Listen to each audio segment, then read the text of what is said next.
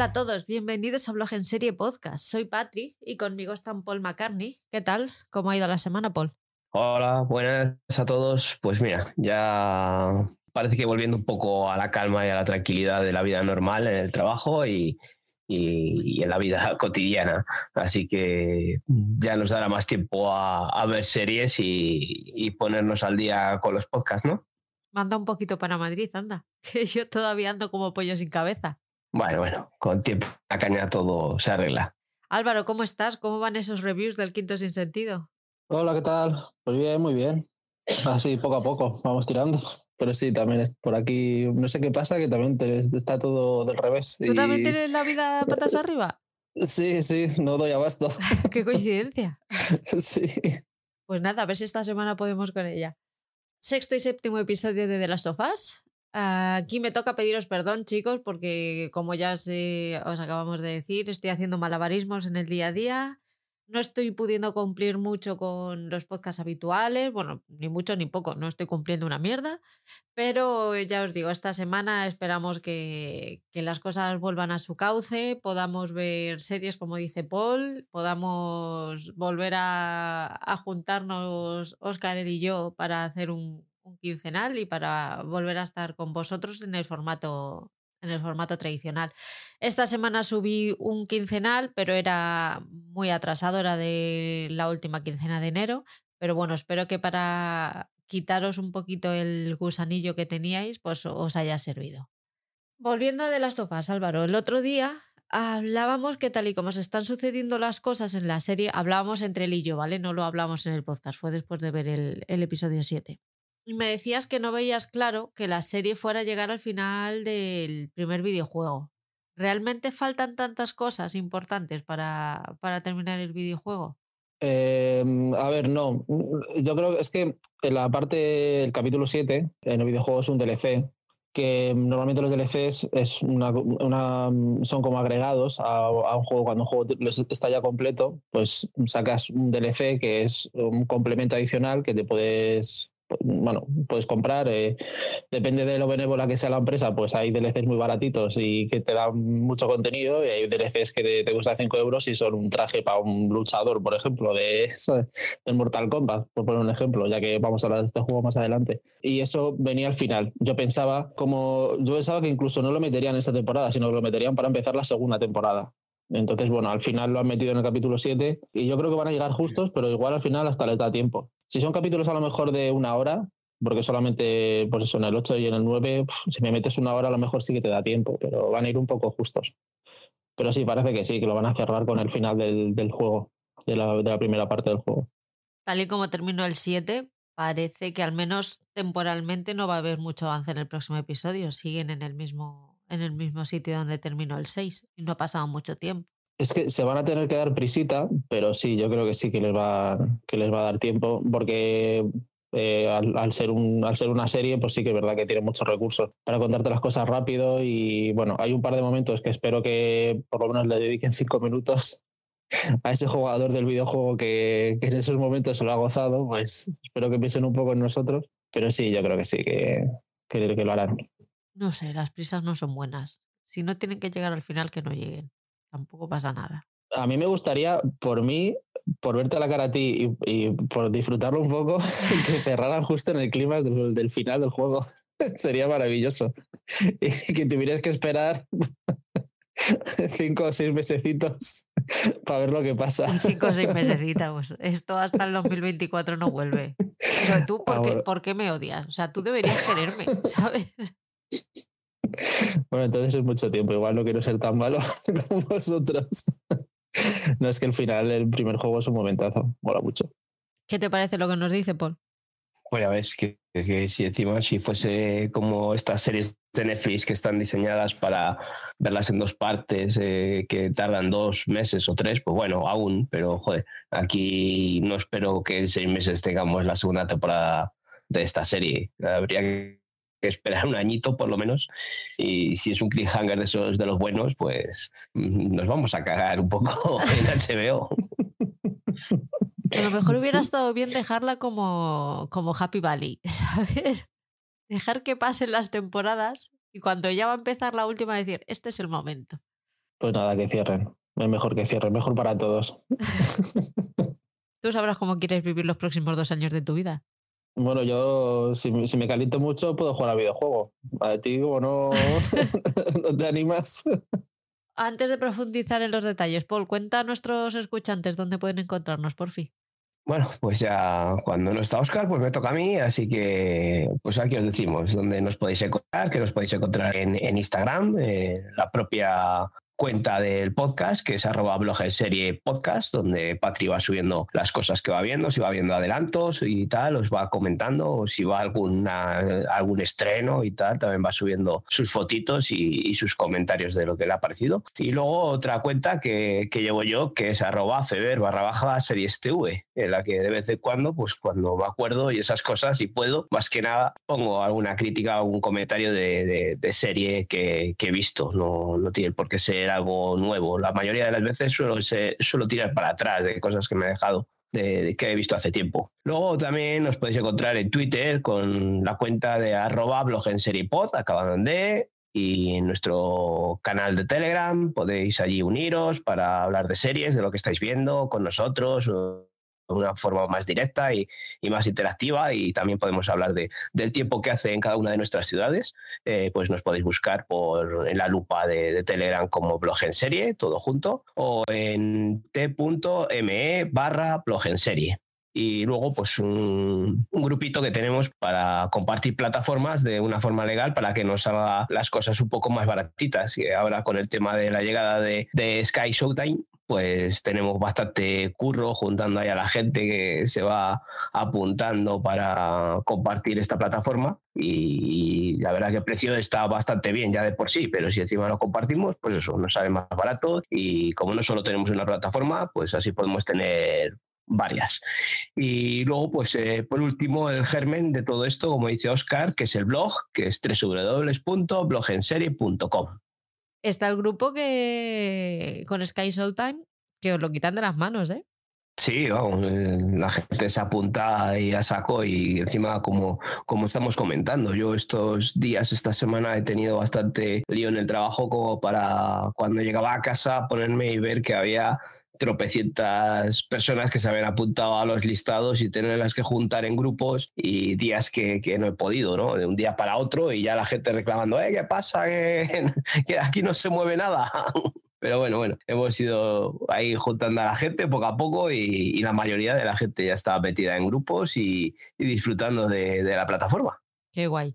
Una cosita, nosotros trabajamos, tenemos vida, ¿vale? O sea, tened un poquitín de paciencia porque hay épocas del año en las que estamos más desahogados y podemos hacerlo todo tal y como nos lo proponemos y otras en las que la vida nos arrasa y puede con nosotros. Así que un poquitín de paciencia que todo llega. Sí, porque esto de los podcasts, pues oyes, eh, encima nos ha coincidido a los dos, eh, o, lo, a los tres incluso, en una época bastante complicada en nuestra vida personal, pero bueno, eh, se supera y seguiremos adelante. Y el tema de las plataformas, pues eso, es que tampoco tiene ningún reporte económico para nosotros, no tenemos una dedicación exclusiva a esto, así que paciencia, como dices tú. Paciencia. Gracias por apoyarnos. Ya sabéis que podéis dar al corazoncito de iVoox si os gusta. Y si nos escucháis en Spotify o desde Apple Podcast, eh, puntuarnos con hasta cinco estrellas. Cinco estrellas mejor que tres, ¿vale? O sea, eso nos ayuda a dar visibilidad al podcast y nos alegra el corazoncito. No el de iVoox, el nuestro. Os recordamos también que tenemos activo el botón de apoyar de iVoox. Si os apetece, podéis apoyarnos económicamente por una pequeñita cantidad de dinero al mes. Y aunque el contenido va a seguir siendo gratuito, tengo por aquí unas tazas que están deseando llegar a algún punto de España. Por otro lado, si lo que queréis es hacernos llegar una ayuda puntual y sin mayor compromiso, podéis hacerlo a través de Coffee, una página web de uso muy simple que os deja invitarnos a un café para que nosotros podamos sufragar los gastos del podcast. Vamos a entrar en harina y vamos a hablar un poquito de los aspectos generales de estos dos episodios en los que viajamos un poquito al interior de los personajes, ¿no? A sus sentimientos, sus miedos, sus inseguridades, se junta todo ahí, hacen un cóctel muy interesante y luego las cosas pues salen como salen. En cada uno de los episodios se centran más en, en, cada uno de ellos, en Joel y en Ellie, pero lo hacen de manera completamente diferente, lo que lo hace súper original y muy entretenido. En el sexto es Joel el que está más vulnerable, es el episodio en el que por fin encuentra a su hermano y se da cuenta de que realmente no lo está pasando tan mal como pensaba y que incluso ha rehecho su vida. Entonces yo creo que entre que se da cuenta de que ya no le necesita y de que va a conseguir o que va de camino a conseguir todo aquello que él perdió, pues eso, unido a esos ataques de ansiedad que le dan, le tienen un poquito tenso. Y en el séptimo, Eli es la que se, es la que se enfrenta a su mayor miedo, a quedarse sola. Joel se queda en el episodio 6 al borde de la muerte. Sé que es un spoiler, pero estamos a, a, pecho descubierto, así que es lo que hay. Y ciertos fantasmas del pasado se despiertan en ella, lo que le hace recordar uno de los momentos más difíciles de su vida. Así en rasgos generales, ¿qué os, qué os, ha parecido, qué os han parecido los dos episodios? Bueno, pues eh, son dos episodios eso, eh, en el que nos adentramos un poco más eh, en el carácter intimista ¿no? de cada personaje.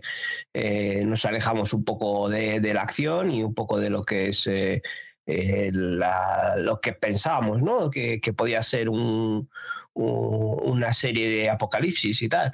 nos volvemos a ese episodio 3, ¿no? el que fue un poco más distinto. Aquí tenemos a los personajes protagonistas de en medio y nos adentramos más eh, en, en, ese pasado también, ¿no? De, de Eli en este caso. Eh, fue algo que nos contó Álvaro, ¿no? De que en el juego sí que había una parte en la que recordaban cómo fue mordida o fue infectada a Eli. Pues aquí nos lo hemos encontrado y, y pues no sé, dos episodios que, que, están bastante bien y bastante chulos. A mí me, me, me han encantado, porque además es que mete se meten, pues eso, eh, la historia, ¿no? De, es, es, otro.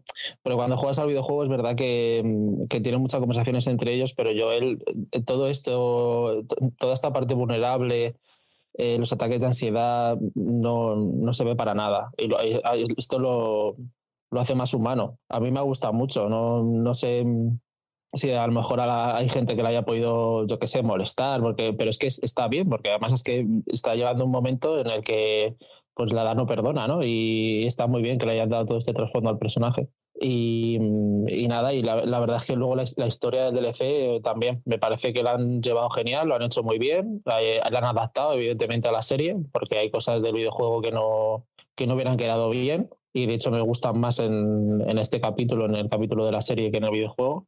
Y, y nada, la verdad es que estoy encantado. ¿Estás encantado con todo?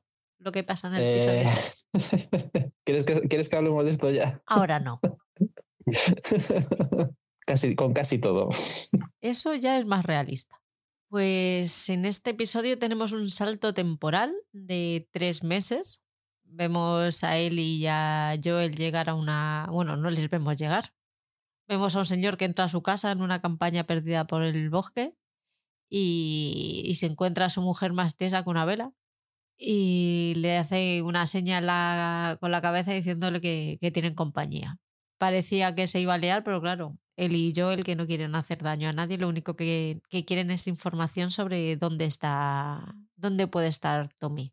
Le pregunta directamente por él, que supongo que parece que no hay Tommys en, en, Estados, en el Estados Unidos posapocalíptico. Todo el mundo tiene que saber quién es Tommy. A mí me hace mucha gracia. ¿Conoces a Tommy? Pues mira, conozco a cinco, ¿sabes? ¿Cuál prefieres? al infectado, ¿no? Al que se murió joven, al que, no sé, tampoco... El caso es que el, el señor, me encanta la relación que tienen la, el matrimonio ese. Somos tú y yo dentro de 20 años, Álvaro. Yo lo estoy viendo.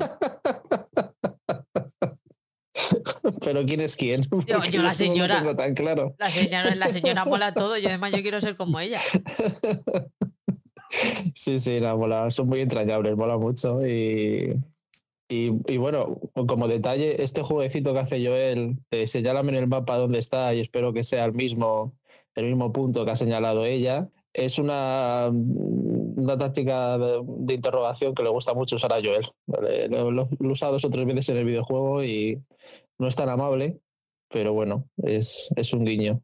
Le acojonan a Joel. Ahí es la primera vez que vemos el, su primer ataque de ansiedad, cuando le acojonan y le dicen que mejor que no crucen el río porque de ahí nadie sale vivo.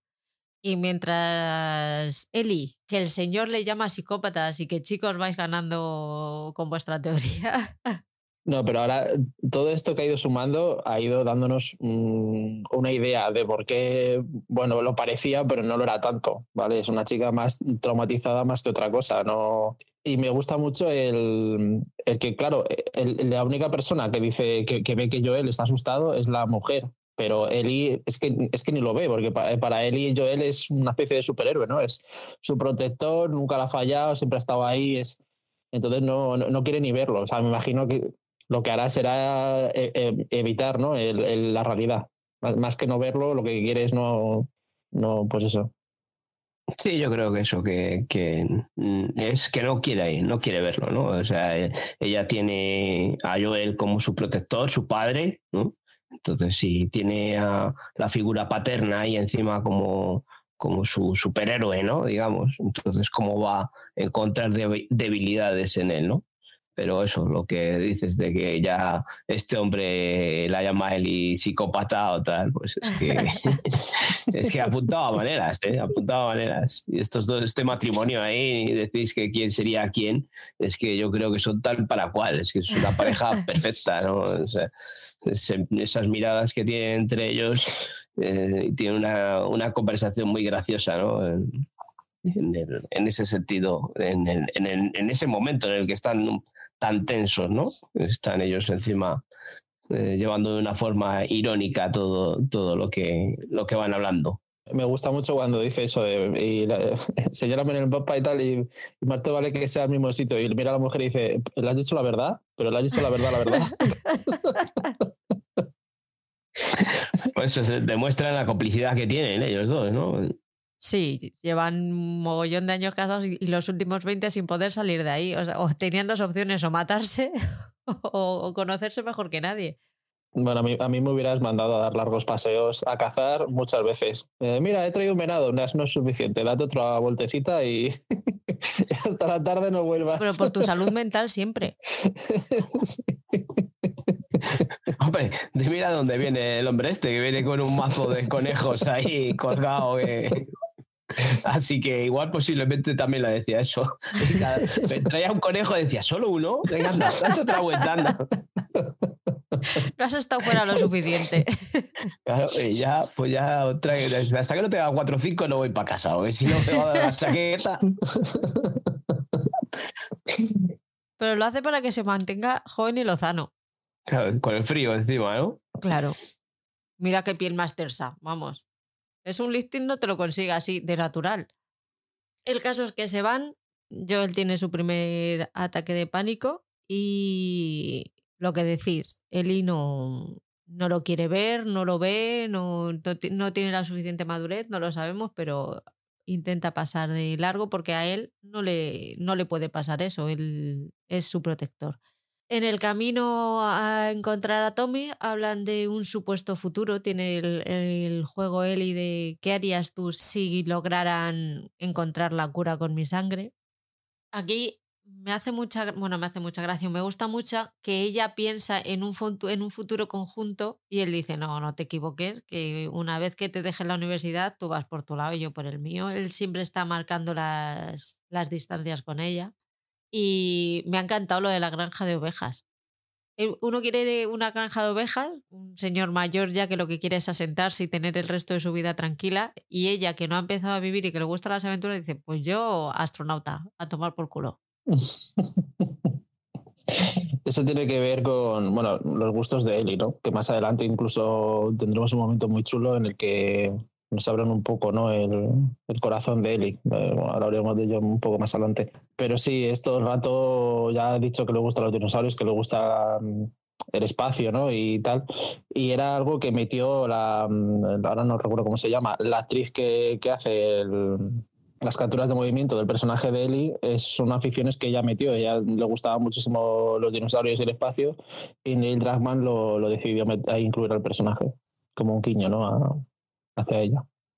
Eh, en este momento es cuando Ellie ya cierra la, la, trama del episodio anterior, cuando le cuenta que intentó curar a Sam con su sangre, pero que no, que no pudo hacerlo. Por eso tenía las dudas de, ¿y serán capaces de sacar una, una cura desde mi sangre? Yo intenté hacer esto y no pude y dice, bueno, creo que es un poco más, más complicado que eso.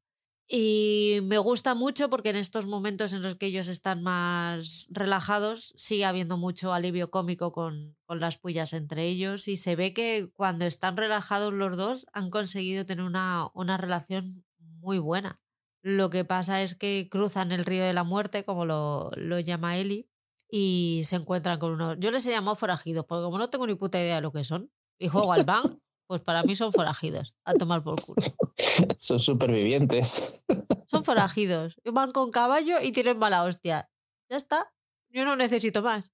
Yo cuando lo vi dije, The Walking Dead. Di, madre mía, que nos van a llevar aquí con, con el amigo, ¿cómo se llama este? El protagonista. Rick con Rick. Digo, ah, ahora nos presentan aquí a Rick, a Sin Misón y compañía ahí en el, en el pueblo ese. joder. ya temí por ir por el mal camino, ¿eh? Digo, como nos metan ahí ahora, madre mía. Bueno, le faltaba el banjo. Y aquí tenemos tres cositas que pasan, que es que Joel no protege, por primera vez no es capaz de proteger a Ellie cuando la ve en peligro. Él ve que el perro la gruñe, pero no es capaz de moverse para, para defenderla. Y bueno, 3-2. Cuando Joel pregunta por su hermano, María, que se acaba de acercar justo en ese momento, me encantan estas coincidencias, que justo está llegando y dice, oye, ¿y mi hermano? ¿Tú cómo te llamas? Joel. Y ella hace, ¡Oh! porque tampoco hay Joels en el mundo. No hay Tommys y Joels que sean hermanos, tienen que ser ellos. Hombre, a ver, mm, sí, no cuando me imagino que normalmente, si no están infectados, no te los cargas así porque sí, están eh, creando una sociedad. ¿no? Entonces, eh, si eres válido, pues igual, oye, me interesa que vengas a mi pueblo y que participes de lo que estoy montando. que no es por criticarte, ¿vale? Pero yo creo que me gustaría pensar que, bueno, pues a la gente, hay gente que le gusta preguntar y en vez de disparar. Pero es que esos ojos que se le abren es como, Dios mío, ya sé quién eres. Ya, ya, ya, ya. Y luego es eso, el momento de, de acojone de Joel, de que se queda quieto, o sea, se queda parado, no puede reaccionar. Que es verdad que incluso un Joel en su plenitud, ¿vale? Porque aquí nunca han pretendido que Joel sea un hombre ejército, un Rambo de la vida, ¿no? Un, un Call of Duty. eh, incluso en su plenitud no hubiera podido bajárselos a todos. Entonces, bueno, y, me gusta mucho como le dice a ella, no, no, ponte detrás de mí, que da igual, porque están rodeados, totalmente rodeados, o sea, la chica se la puede cargar en cualquier momento, pero es como eso, que ya no, no razona, no piensa, está acojonado y no, porque ya lo que pierde ya es tan importante que se bloquea. ¿Algo que comentar, Paul? No, eso que el, el, hecho ese que dice de que le intenta proteger, ¿no? Diciendo ponte detrás de mí y luego en el siguiente plano ves a Eli que está al lado. O sea, es que mm, no es que creo que no es que sea un fallo, sino que, que es Eli la que no se pone detrás de él. O sea, eh, o sea, no quiere protección. Pero eso es el sentido en el que no reacciona bien Joel o se queda paralizado para defender a Eli. Pero bueno, pero eso yo creo que es un, una parte en la que nos dejan para que sea el perro, ¿no? El que al final detecte que no está infectada o que no están infectados y nos llevan a ese juego, ¿no? En el que vemos la cara de, de Joel y, al, segundo les vemos eh, riendo y jugando con el perro, ¿no? El caso es que se los llevan al, poblado y allí podemos ver el reencuentro entre Joel y Tommy. Lo felices que están los dos. Joel se le, se enciende la cara y la reacción, la reacción de Ellie de, de tristeza al ver que ella no ha conseguido tener una relación ni siquiera parecida con él. No sé, por lo menos así es como yo lo, lo interpreto. Sin embargo, en el comedor sí que tiene una relación muy padre-hija, de su falta de modales, pues a lo mejor por la vida que le ha tocado llevar y el otro diciéndole, por favor, come bien, no, no contestes, no... Siéntate bien en la mesa. Ese, mira, esa parte la podría haber escrito yo. ¿Lo tienes reciente o qué? ¿Te suena de algo? Cada día de mi vida lo vivo. Y entonces ahí es cuando ya Joel se cansa de que esté María ahí. Por cierto, ¿qué te ha parecido María, Álvaro?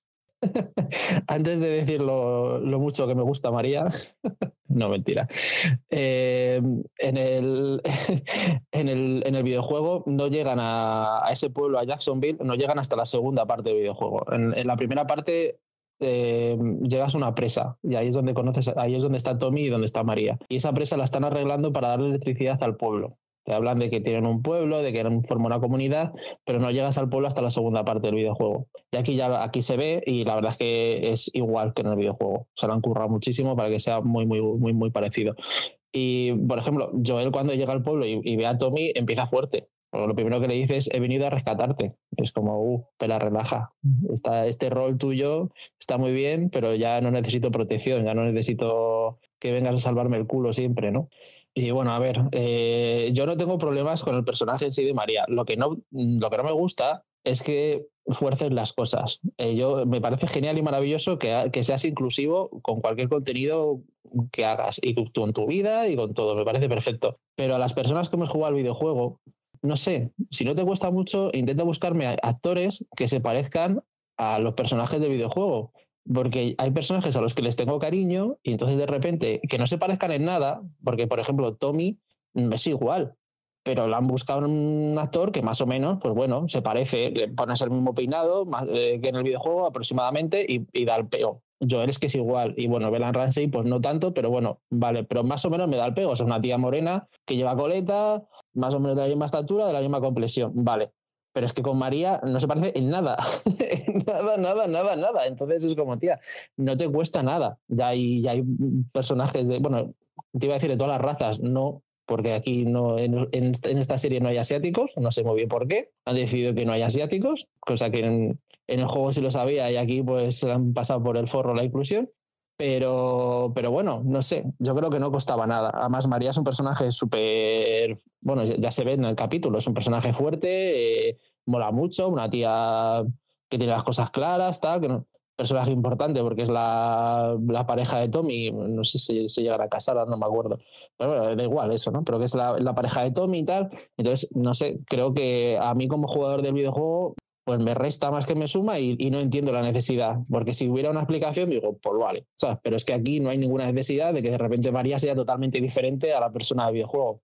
No sé, igual estoy. Igual os parece un poco locura lo que digo, pero es que no, no, no, no, hay, necesidad, no, no hay excusa. Pero su personalidad sigue, en personalidad sigue siendo ella. Sí, sí. Entonces, ¿qué más te da? Que sea morena o blanca, rubia o con el pelo negro. Porque yo que juego al videojuego, igual que me metes un montón de guiñitos, para, porque lo vas viendo, ¿no? Vas viendo el capítulo y dices, ah, mira, esto lo han hecho tal, esto, mira, esto tal, ah, mira qué guay, mira cómo se lo han currado, qué detallistas son. Pues entonces, ¿qué te cuesta? Porque de repente ahora un personaje no se parece en nada al del videojuego. O sea, que yo le he cogido cariño a, esa, a María del videojuego, a la María digital. Entonces, no ¿Y ahora la quieres menos porque es negra? No, la quiero menos porque es diferente al, al, a, la, a, la, imagen que tengo yo de ella. La quieres menos porque es diferente, anda. Ahí quería yo llegar. No, porque no es la imagen, pero no es por el color, no es por el. No, o sea, si de repente me pones a María y lleva el pelo a lo crusty y, y, es caucásica, pero lleva el pelo a lo crusty y en vez de hablar como habla María, pues habla como un. Yo qué sé, ¿sabes? Como. no, no, sé, con un acento fuerte. Eh, es que da igual, porque lo que diga me va a meter un fregado, ¿vale? el tema, claro, el tema es que no había necesidad y creo que todos le hemos cogido cariño a ese personaje y de repente no se parece nada físicamente, es verdad, pero de personalidad es muy parecida. Es que Tolkien no escribía elfos negros. No, esto no es lo mismo. No es lo mismo. y de hecho yo vi la serie y me da absolutamente igual cómo están los elfos, pero es que esto no es lo mismo. Claro, pero porque El Señor de los Anillos no te gusta tanto. Cuando ya es una serie que sí que te gusta, entonces ahí ya mm, que un personaje sea negro nos toca la patata. No, no lo digo por eso. El personaje negro del Señor de los Anillos, a ese tío no le he cogido un cariño para nada. Me da absolutamente igual. Y el cariño que le he podido coger, solo he cogido de verle a él en la serie. Ahí está la diferencia. La diferencia es que a María del videojuego le ha cogido cariño y entonces que me lo cambies aquí es lo que me rompe. Eh, al señor del elfo de la serie, pues ole tú, ¿sabes? Muy bien, personajazo, eh, pero no te cogió cariño hasta que te he visto por primera vez de la serie, es diferente. O sea que si tengo un accidente y me cambia el aspecto por completo, me vas a querer menos. Bueno, tendré que adaptarme. no, no es lo mismo. No es lo mismo, no me quieres entender, pero vale. No, no, te está buscando las vueltas de una manera bestial, ¿eh? te quiere sacar todos los trapos sucios aquí, ¿eh? Pues es que por eso no nos aburrimos en casa. No, no, y en casa le he dado más caña. No le... Esta, esta, es la repetición de una discusión que ya hemos tenido. En casa puede huir y puede hablar más libremente. Aquí tienes que medir las palabras porque te puedes meter un charco muy gordo. Porque en casa queda una conversación entre dos que si se te va a la boca y ah, bueno, quiero. Pero aquí, hostia, si vemos las escuchas que tenemos, pues eh, asusta una vez cuando dices algo, ¿no? Te lo piensas dos veces. Sí, eso es. Bueno, volviendo a la serie, pues no sé, eh, que es un episodio en el que le viví de una manera bastante intensa o bastante tensa, más que intensa, en el que todos los personajes me planteaban bastantes dudas, ¿no? el llegar a ese pueblo, eh, que te reciban con los brazos abiertos cuando todos hemos visto que había mm, asaltadores, ¿no? Eh, en el episodio 3, ¿no? Que iban a, poder asaltar las casas y eso. Y, en este pueblo mm, que te reciban así con los brazos abiertos porque te llamas Tommy, o porque, perdona, porque te llamas Joel y tienes un hermano que se llama Tommy, ¿no? Y, no sé, eh, como que nos encontramos ahí una especie de secta y, demás, y no sé, me generaba bastantes dudas eh, los personajes de, María y, de, y en este caso de Tommy. Yo no termino de confiar en ellos. Por eso te digo que es, esa mm, falta de confianza en ellos, en, en cómo viven, y luego lo que van las conversaciones que van teniendo entre ellos, ¿no? Todo es muy flower power, ¿no? Todo es muy bonito y, luego cuando tocan el tema del comunismo, ¿no? que vive, esto es comunismo, no, no, no, no, no, ¿qué estás diciendo? No, no, parece que es una palabra tabú, no jodas, ¿cómo vas a decir comunismo en Estados Unidos? No, no, pues vivimos en comuna, ¿no? Sí, sí, pero no es comunismo, no es lo mismo, no mezcles. Pues está, está muy guay, porque claro, el, Tommy, que es el que ha tenido pasado militar, es como, uh, se le todas las alarmas, cuidado, cuidado que vienen los rusos, los de la Guerra Fría por nosotros. Aquí hay gente que también se pondría muy nerviosa con eso, ¿eh? Sí, pero es que, es que allí lo entienden todavía menos, porque allí les metieron mucha caña con eso, porque a ellos les venía muy bien, eh, al gobierno, eh, a, los, a, los, al gobierno estadounidense los primeros, y les metieron mucha caña y fueron como el hombre del saco. Entonces al final pues han creado tres o cuatro generaciones de gente que no sabe lo que es, pero sabe que es malísimo, malísimo, malísimo. Y es un poco la coña aquí, ¿no? la crítica social.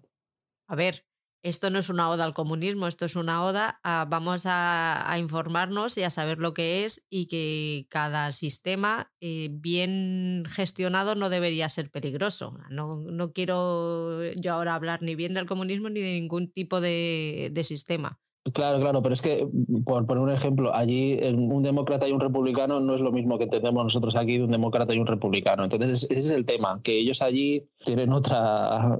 Yo creo que por, por dejadez más que nada, o por el sistema educativo que tienen también, que se, son más de especializarse en según qué disciplinas y, y no, generalizar eh, sobre la educación, pues tienen esas, esas, esas cosas, esas peculiaridades.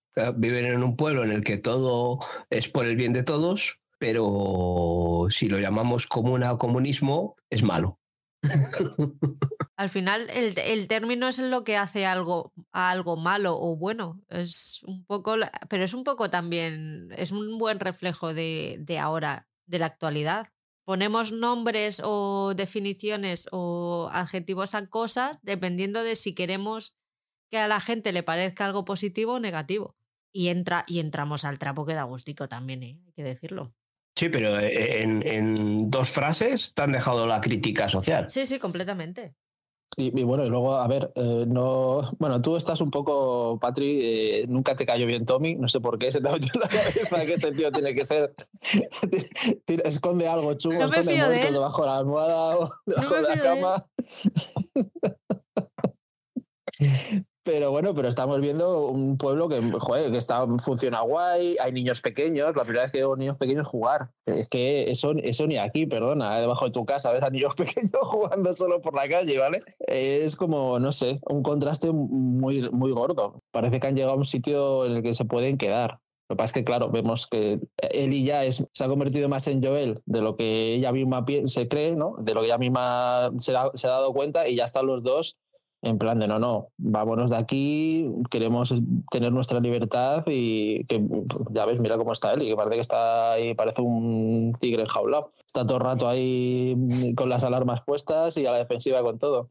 Y yo él igual, pero claro, yo al ser adulto es como que se controla más, pero mira a la mujer, le dice, bueno, mm, eh, podemos hablar en familia, eh, que es lo que le comenta el hermano. Y ya le dice Tommy, bueno, verás, es que estamos en familia.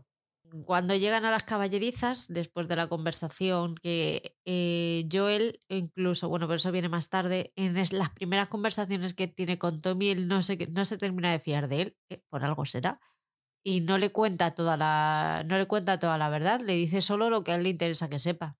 Y aquí cuando por primera vez ya se, se separan, que se van Joel con Tommy para hablar y, y Eli se queda con María, Eli intenta formar parte del grupo, irse con Joel y con, y con Tommy, y ahí es cuando otra vez le pega otro hachazo y le dice que no, que ella, se, que ella tiene que quedar con María y que esto son cosas de hermanos y que ella no, no, no cuenta nada ahí.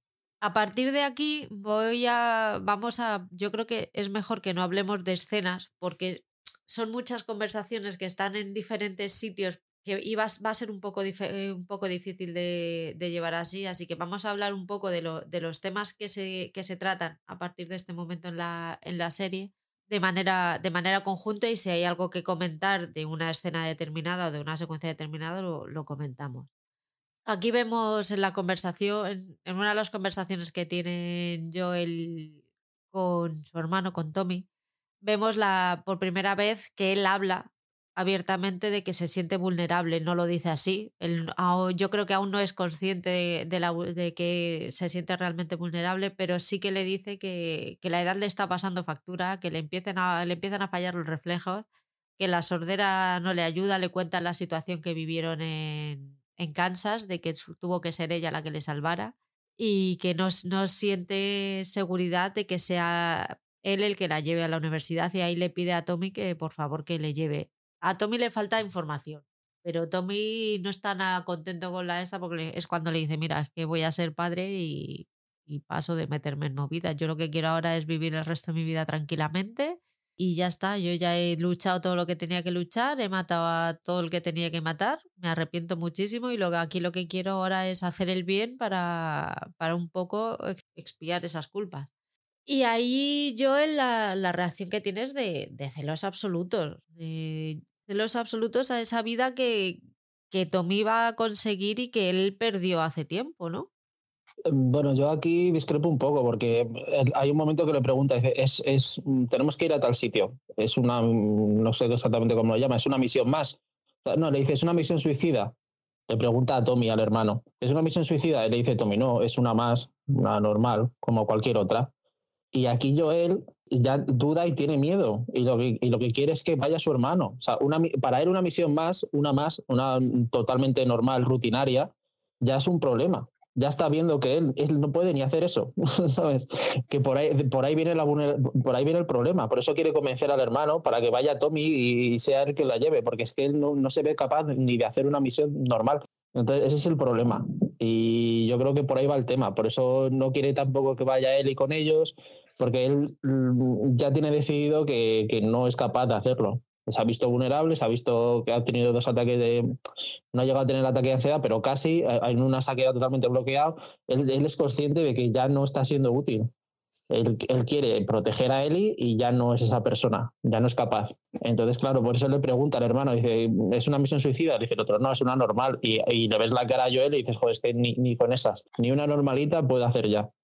Pero no sé, es porque también mm, igual el, la relación esa de parentesco que, te, que hemos dicho, esa relación paterno-filial, ¿no? de que igual él solo tampoco se ve capaz de, de defender a, a, a, Eli. y necesita ayuda. Pero también yo creo eso, que, que lo que decimos porque en una de las conversaciones incluso le oculta que lo que ha pasado con Tess, ¿no? No le llega a decir que, que ha muerto y tampoco le acaba de decir al final, es cuando le confiesa o le dice que Kelly está infectada, ¿no? Y que, que es la cura. Pero mm, antes de eso han tenido una conversación en la que eh, como que Joel está tanteando a, Tommy, ¿no? De, cómo, cómo, o en qué, en qué parte se encuentran. Y es que mm, a mí me pareció la típica conversación en la que tú te, te vas guardando información. Es como, vale, yo, yo quiero que Tommy haga esto.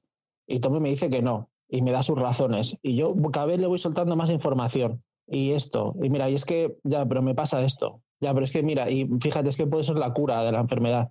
y hay un momento que ya le dice directamente, se sincera totalmente, como, oye, tío, hazlo tú, porque yo no puedo, porque yo no, porque no me veo capaz. O sea, eh, es lo último que te pido, tal. Sea, intenta, ya llegó un momento en el que por todos los medios intenta convencer a Tommy de que lo haga él. Y es eso, ya es desesperación. Ya lo ves que es desesperación porque es que él no es capaz. O sea, él tiene clarísimo que no es capaz. Y, sale, y ya justo cuando sale de hablar con él y se encuentra una tía que es igualita a su hija y ya le vuelve a dar otra vez el chungazo. O sea, es una, una persona totalmente vulnerable. O sea, no se parece en nada al, del primer capítulo, o sea, ha habido un declive total. Y él es el primero que sabe que, que no está para nada, no está ya para, para misiones ni, ni nada. Ya, pero es que han, pasado unos cuantos añitos también, ¿eh? Sí, bueno, pero la ansiedad es lo que hay. Es, es, lo que es, son traumas que tienes ahí, que hay, hay ciertos disparadores que los activan y cuando, cuando se activan esos disparadores tú no puedes hacer nada porque el miedo te, puede contigo y, no hay forma de, controlarlo. En una sociedad del 2023 en la que nosotros vivimos tenemos psicólogos que te ayudan a, aprender a manejarla, pero en el 2023 de, las sofás eh, seguramente Joel se habrá cargado unos cuantos psicólogos sin haberle preguntado cómo manejar esa ansiedad. Así que pues lo tiene jodido porque lo tiene que manejar como él pueda y sepa y, y, nada, y nada más. Es que no, no hay más. Entonces se está viendo superado por una situación que realmente él no sabe manejar. ¿no? Lo veo así un poco, por muchos años que pasen, los traumas es lo que tiene, que se quedan ahí. Tú sigues adelante con tu vida, pero el trauma se queda ahí escondidito hasta que hay algo que lo, que lo activa. Yo creo que en este caso sí que esos traumas están ahí, pero, pero bueno, ese disparador que tú dices es eso, es el hecho de no, de no poder seguir tirando para adelante. Hasta ahora siempre, pues eso, no pensar, tirar para adelante, pues proteger, hacer lo que se tenía que hacer, pero es que eso ya, ya, no, ya no es posible. Creo que más que eso es la posibilidad, el ver que, que es posible que, que Eli pudiera morir, eh, pueda morir otra vez por su culpa, como ya le pasó a su hija. Sí, sí, claro, porque emocionalmente ahora Eli ya está, se equipara a la, a la hija, ¿no? Es, es, es, como la hija para yo, ¿sabes? Eh, y por eso está así como está, claro. Sí, pero cuando yo hablo de, de, que ha pasado años, eh, no me refiero al aspecto psicológico, sino también al aspecto físico. Es que él ya también tiene una edad eh, que va creciendo y no se va moviendo igual físicamente. Sí, sí, sí, es que todo, al final todo suma. Son 56 tacos ya, es que en cuatro años es sesentón. Sí, bueno. Claro, en ese ritmo de vida. Ya te digo. Por su lado, el hermano, su hermano, pues, a ver, yo entiendo su punto de vista. Él ha conseguido una vida apacible, no quiere perderla, tiene, pues eso, ya ha luchado todo lo que tenía que luchar y Jolín pues no le apetece dejarlo hasta que ya sí que cuando se, se sincera con él y le dice que él es inmune, entonces ya dice, bueno, espérate, que a lo mejor tenemos una posibilidad de que esto se acabe ya. Y entonces es cuando él le dice, venga, va, pues, pues la llevo yo, ¿no? Sí, pero ya te digo, yo creo que, que es eso, que es más el, al final el acabar suplicando y bueno, y luego al final pues vemos que, que Joel tiene esa conversación con Eli, que eso, eso pasa igual en el videojuego cuando está Eli con el, con el diario, eh, que me gusta mucho, ¿no? Está leyendo y dice, ojo, estas son las preocupaciones de, de las adolescentes de la época, de, aquella época, como diciendo, madre mía. Un poco que envidia y madre mía, vaya estúpidas, ¿no? vaya estúpidos los de la época. Pero bueno, claro. y esa conversación que tienen es igual en el videojuego. Y dice y dice algo muy importante, es que toda la gente que le ha importado, porque claro, Joel sigue insistiendo en que ¿no? sigue menospreciando el dolor de Eli. No, es que tú no entiendes lo que he pasado, no, porque bueno, aquí eso no lo hemos dicho, pero ya por fin se entera Eli de que todo esto viene porque, porque Joel eh, ha perdido a su hija. Que muy civilinamente, muy como muy a lo fiscal del distrito, eh, María se lo suelta, porque a María le interesa que, que Eli lo sepa. Que María, pues volvemos a lo mismo, María no da puntada sin hilo No, no, María no conecta con Joel en ningún momento. De hecho, yo creo que María, ella es madre, aunque perdió a su hijo, ella es madre y cuando ve la actitud de Joel hacia, hacia se le, disparan, se le disparan todas las alarmas, pero de protección, de decir, no, ojito, de hecho, tiene una conversación con él y cuando la está dando la ropa limpia y le está cortando el pelo y le dije, ten cuidado, no, no confíes en todo el mundo porque no todo el mundo es confiable y tienes que, tienes que abrir los ojos y darte cuenta que Aileen no quiere escucharla. El hijo de María se llama Kevin, murió con tres años, cuando salió por culpa del brote y el niño tenía tres años. Que sí, que es que es eso, es que María dice, a ver, yo voy a formar una familia y de repente viene aquí el hermano a, moverlo todo, a cambiarlo todo y no puede ser. Eso yo lo entiendo, es totalmente legítimo, vaya, no sé. Yo ahí no, tengo ningún problema ni con ella ni con cómo reacciona Tommy. Lo que sí que, a ver si cómo, cómo lo veis vosotros, porque a mí esto me parece una cagada de la serie. Eh, si tú vas a seguir las normas de Jacksonville y vas a dejar de usar la radio, cosa que me parece perfecto, eh, lo que no entiendo es cómo no le dices a Joel, oye, mira, estoy bien, todo guay, todo perfecto, pero tengo que dejar de usar la radio. Y ya está. Lo que pasa es que, claro, si haces eso, que es lo, coherente, lo que haría cualquier persona, eh, no tenemos el, el leitmotiv de Joel de tengo que ir a buscar a mi hermano porque mi hermano no me ha contestado, porque soy un protector y tengo que ir y tal, por cojones. Eh, pero lo, normal, lo lógico hubiera sido eso, que lo hubiera dicho, oye, estoy, estoy bien, tal, ya está. Sí, es la concesión que le tienes que dar para que, para que la historia empiece y siga adelante, ¿no?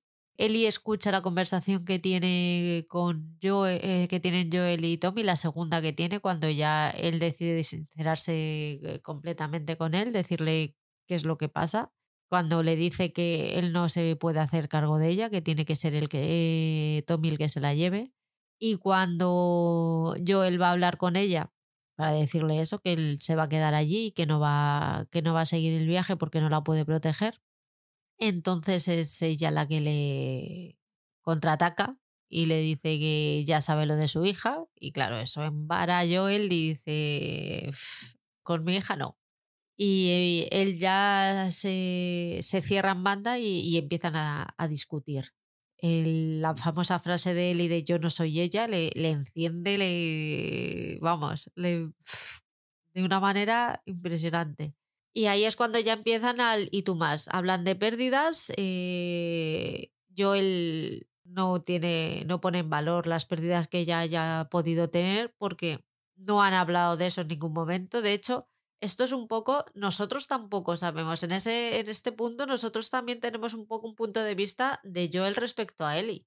Porque nosotros damos por hecho que es una niña que ha estado súper protegida eh, por los luciérnagas que ha salido del cascarón en ese, eh, en ese momento. De hecho, considerábamos que su primera muerte era la de la gasolinera y ahora en el séptimo episodio ya vamos y, vemos que no, que es que Eli ha tenido un bagaje y tiene una historia detrás muy potente.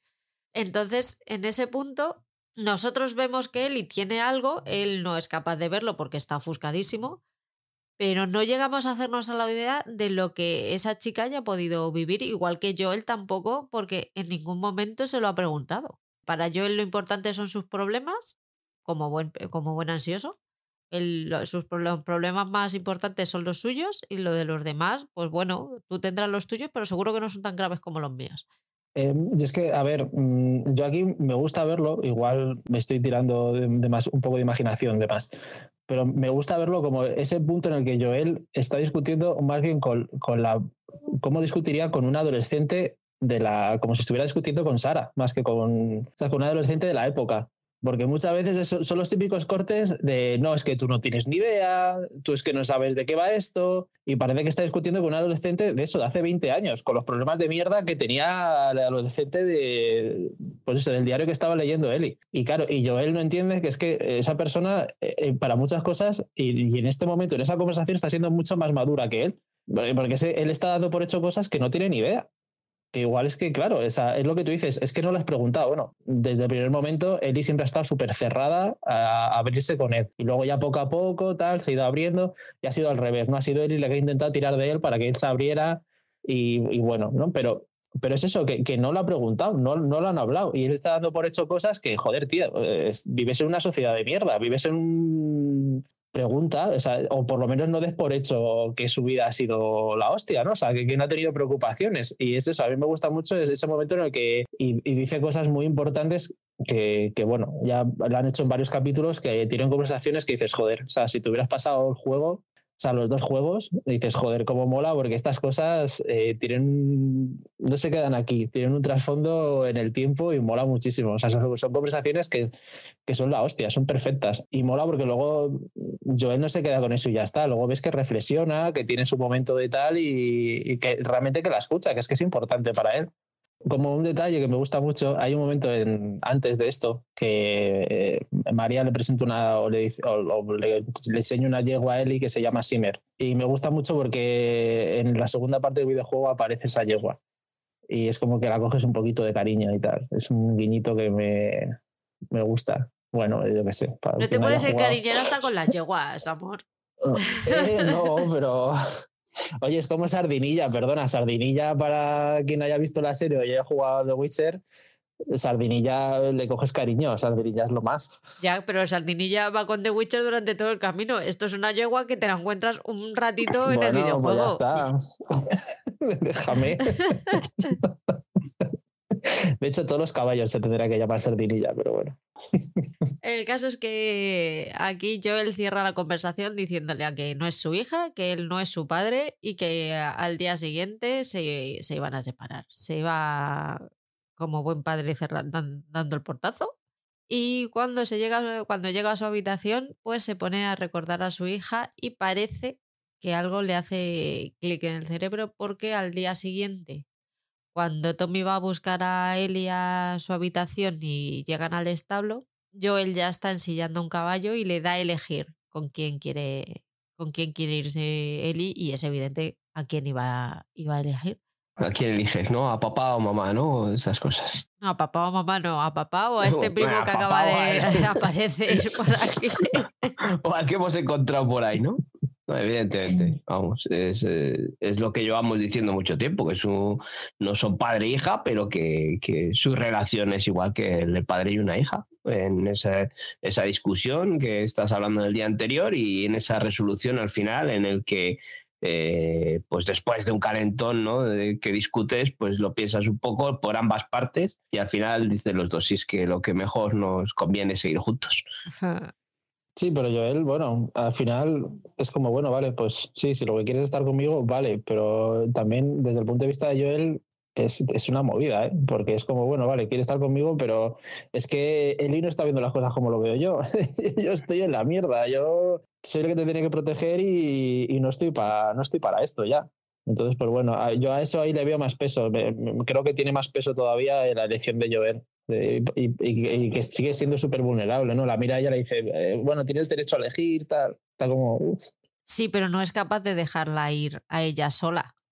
Porque ya el, cariño que la tiene, la responsabilidad, eh, no, no, le permite dejarla ahí, aunque sea con su hermano, pero tiene que ser él el, el, que está con ella para, porque se siente responsable de ella. Sí, sí, sí, a eso me refiero. Si, si, él, si él quiere ir con ella y él quiere protegerla y tal, pero como no se ve capaz, no, a eso me refiero, que ese, esa decisión como que tiene más valor todavía. O yo por lo menos la veo como que tiene más valor todavía. Por eso lo digo. O sea, me parece más relevante desde el punto de vista de Joel, de decir, uff, sé que no es la elección correcta, pero me da igual, ¿no? Yo voy y aquí lo importante ya no es lo que me pase a mí, lo importante, por, por eso está todo el rato rayado intentando que vaya el hermano, porque lo importante no es su vida, lo importante es la vida de ella. ¿Qué os parece el montaje, la secuencia de ellos dos yendo a la universidad las prácticas de tiro, cuando llegan, todo eso. Pues nada, ahí pues vamos viendo más afianzando esa relación, ¿no? Igual quizás mm, más blanqueada, ¿no? Más, más americanizada, ¿no? De que todo es muy bonito, ¿no? Una vez que después de que discuten o, eso tiene, surgen dudas, pues luego queda todo ahí más bonito, enseñándole eso, a disparar y las bromas que, que se hacen cuando una no atina y el otro acierta la primera. Me mola mucho la, broma del contratista, a mí me, hizo mucha gracia porque allí en Estados Unidos está no mal visto del todo, ¿no? Pero es como que siempre te quieren cobrar más, ¿no? Y tal, y, cuando empieza a preguntarle, bueno, ¿y qué hacías? Tal, empieza ya con las coñas lo de Joel, el contratista. y las caras que pone ella y tal, es que es, lo hace genial la tía, mola mucho. Es que más que contratista es un constructor, ¿no? claro, sí, pero en el primer episodio, ¿no? Sí, pero allí, allí sí, allí les llaman contratistas. Y pues bueno, pues depende de, del que cojas, si es bueno o es malo, pues eso, pues te sale la reforma más cara o te pone mejores o peores materiales. Un poco. Y aquí hablan, aquí es donde habla de que dice yo que, que, que le hubiera gustado ser cantante o que quiere ser cantante. Sí, cuando está entrando en la universidad. Es aquí, ¿no? Es que en el videojuego hay varios momentos muy bonitos en los que, o sea, no, no voy a hacer spoiler ni nada, pero que meten para rebajar tensión y tal, aparte de conversaciones, también hay momentos bueno, musicales, por así decirlo. no, bueno, pero no quiero decir, no quiero decir que ahora de repente yo salga tocando la guitarra y bailando, no, no es eso, ¿no? Pero que mola mucho, que son, por eso, que son momentos en los que ves cómo se van abriendo, ¿no? El uno al otro y, está guay. A mí, a mí yo lo disfruté mucho. Además que son momentos que sabes que van a durar tan poco que es como que lo coges con más ganas, ¿no? Ya lo estoy viendo en la Gran Vía de Last of Us, el musical. con Pedro Pascal. Bueno, primero por guay. Llegan a la universidad, entran al departamento de biomedicina, es, ¿no? Me parece. Buscan ahí a, gente, pero ahí no hay ni Dios. Está abandonado, ven una lista de cosas que se tenían que llevar, no aparece nadie. Y ven que hay otros supervivientes que están buscando cosas en la universidad. Están los monos que, que Eli ve por primera vez y que le hace mucha ilusión. Y nada, deciden salir de ahí, darse la vuelta, pero una vez más Joel no oye que viene alguien detrás de él. Es Eli la que le avisa, pero no llega a tiempo. Y aunque Joel le termina matando, al otro le ha dado tiempo a clavarle una, una navaja y se van en el, en el caballo huyendo mientras él se, se desangra porque es muy listo y se ha quitado la navaja. Joel, por favor, que esto es de primero de primeros auxilios. No, nos quitamos la navaja cuando nos la clavan, ¿vale? Porque eso retiene la, el sangrado. Por favor, vamos a ver. Que llevas 20 años sobreviviendo. ¿Qué te pasa? Bueno, más que navaja es el. Se rompe el bate de béisbol y le clava el cacho de bate de béisbol. Yo pensaba que era una navaja. Da igual, tampoco te lo quitas, Joel. que mm, aquí, a ver, bueno, los monos son monos infectados. Eh, esto pasa igual que en el videojuego ¿Ah, y cuando porque oye ruidos arriba y te piensas que hay peña y realmente están los monos. Y hace la coña Eli de que mira estudiaron tanto algo así no estudiaron tanto que se convirtieron en monos. Y claro aquí en la serie realmente dice bueno no están se han ido entonces coge yo un papel y dice ah mira hay un montón de hay, hay una lista de cosas y, y la han llevado a esta dirección pues ahí estarán sin más. Pero en el videojuego tienes que ir eh, explorando en la zona vamos, la, la, parte está de la universidad, y vas oyendo grabaciones. Y mola mucho porque oyes grabaciones del equipo de investigación que infectaron a los monos para intentar encontrar una cura y cuando ya tenían todo recogido y ya y, a base de escuchar esas grabaciones sabes a dónde van, a dónde tienes que ir, ¿no? a dónde se han movido, se han mudado. Y ya en la última grabación te encuentras al tío que la ha grabado, que está el cuerpo, ¿no? el, el esqueleto, Claro, ya en el videojuego cuando te encuentras un esqueleto ya sabes que ese tío se ha suicidado murió no siendo infectado, ¿no? O, antes de que se infectara. Y escuchas la grabación y claro, resulta que ya cuando tenían ya todo montado, ya se iban a ir, este tío decidió liberar a los monos con tan mala suerte que cuando les liberó le mordieron. Entonces la putada es que se infectó. Y por eso se va ahí, a, se encierra y se suicida. Y bueno, lo digo en ese momento, pues no te, hace tanta risa, ¿no? Pero es como me cago la leche, tío. que has llegado hasta aquí, ¿sabes? Has sobrevivido a todo y te muerde un mono y caput. Pero yo no pensé yo que los monos estaban infectados, ¿no? Pues si no se les ve mm, mm, ni claro. hongo ni nada.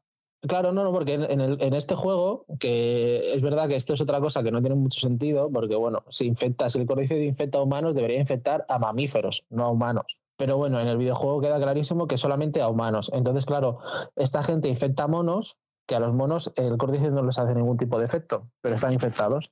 Entonces, eh, ellos pueden tener una vida normal, pero simplemente los infectaron para ver si así podían encontrar una cura. Y eso es la, esa es la movida, que los monos están perfectamente, pero claro, como taraño no te metan un bocado, eh, hasta O sea, están infectados, pero físicamente no, no se lo ve, ¿no?